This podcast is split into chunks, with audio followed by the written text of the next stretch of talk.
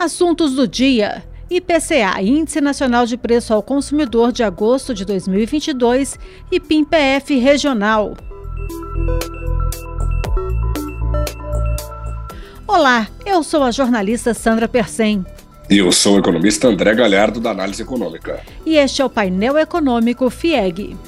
Começa agora o painel econômico da FIEG, uma iniciativa da Federação das Indústrias de Goiás e Análise Econômica. O Índice Nacional de Preço ao Consumidor Amplo voltou a apresentar deflação no mês de agosto, desta vez de 0,36%. Com esse resultado, a inflação acumulada em 12 meses cedeu de 10,07% para 8,73%. Os números divulgados pelo último boletim Focus na manhã de hoje, segunda-feira, mostram que o mercado espera por uma inflação cada vez mais baixa para 2023. Essa foi a quarta vez consecutiva que o mercado ajustou para baixo a estimativa de inflação, que agora encontra-se em 5,17%. Apesar desses números, a situação ainda inspira cuidados. Parafraseando o próprio presidente do Banco Central do Brasil, Roberto Campos Neto, a batalha contra a inflação ainda não foi vencida e é preciso se manter vigilante nos próximos meses. No campo da atividade econômica, o IBGE informou na última sexta-feira que apenas quatro das 15 regiões pesquisadas mostraram um avanço na produção industrial em julho. Apesar do aumento de 0,6% na produção industrial em julho, apenas Mato Grosso, Santa Catarina, Pará e Rio de Janeiro apresentaram crescimento no mês. Entre os estados que registraram queda no nível de produção da indústria, Goiás foi o que mostrou o menor recuo, de 0,4%. E agora vamos para os comentários do economista André Galhardo. André, por que, que a batalha contra a inflação ainda não foi vencida? Olha, Sandra, tem duas preocupações principais aqui. A primeira delas é uma coisa que nós chamamos de índice de difusão. O índice de difusão é a quantidade percentual do nível de produtos que apresentaram aumento no mês. Ou seja, de todos os bens e serviços mapeados pelo IBGE, qual o percentual deles que apresentaram aumento no mês de agosto, por exemplo? Esse percentual está acima de 60% e ainda é muito elevado. Inclusive, apresentou um aumento marginal entre as leituras de julho e de agosto. Então, em outras palavras, a inflação ainda está muito espraiada, ainda tem muito problema para a gente enfrentar. A segunda questão, também é muito relevante, é a questão do núcleo de inflação.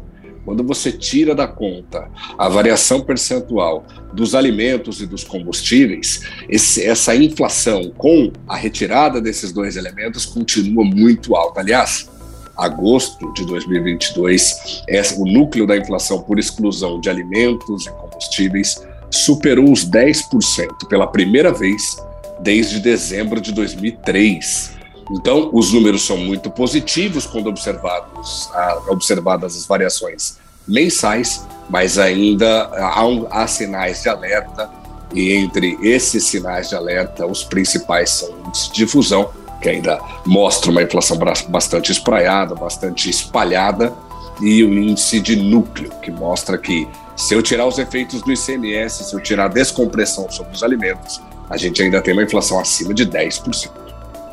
E sete das 16 regiões pesquisadas pelo IBGE têm inflação mais alta que o percentual nacional.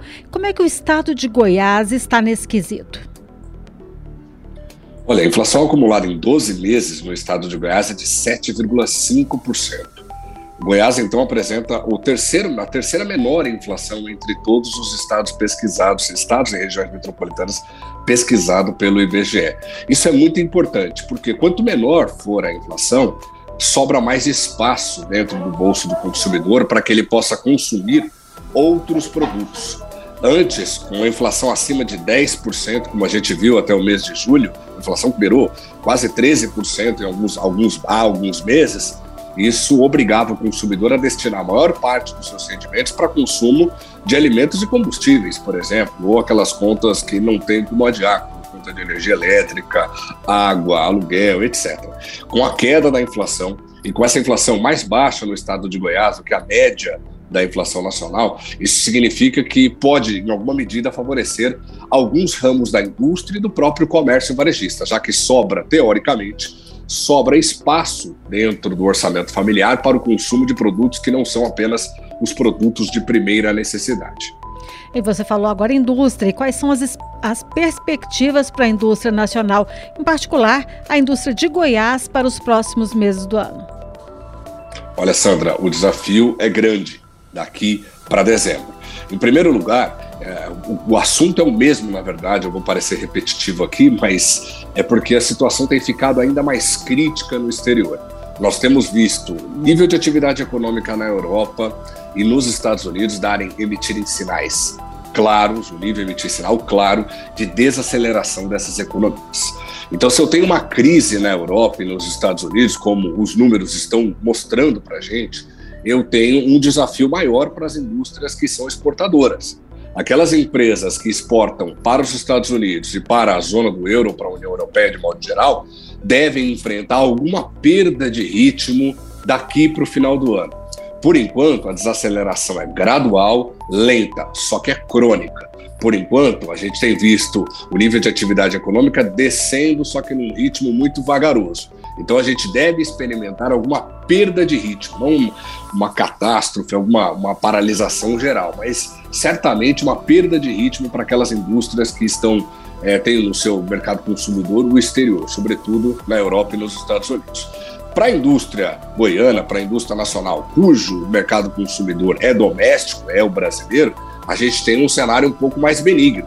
Isso porque a injeção de liquidez promovida pelo governo, né, com o auxílio caminhoneiro, o aumento do Auxílio Brasil e outros, outros estímulos econômicos, deve continuar dando tração para a nossa economia neste e no próximo trimestre, e isso deve manter é, elevado, num ritmo um pouco mais interessante, a produção industrial e o desempenho do comércio varejista nacional. A gente está mapeando agora quais serão os impactos para 2023. Certamente uma economia um pouco mais desaquecida, refletindo a dissipação desses reflexos, né, desse movimento de injeção de liquidez promovida pelo Estado. Obrigada, economista André Galhardo, da Análise Econômica. Obrigada pelos seus comentários. Eu que agradeço. E este foi o podcast Painel Econômico da FIEG, desta segunda-feira, 12 de setembro. Eu, Sandra Persen e o economista André Galhardo estaremos de volta no dia 29 de setembro para ele comentar estatística monetária e de crédito, sondagem da indústria, CAGED e IPP. Até lá! Esse foi o painel econômico da FIEG, uma iniciativa da FIEG e Análise Econômica para você.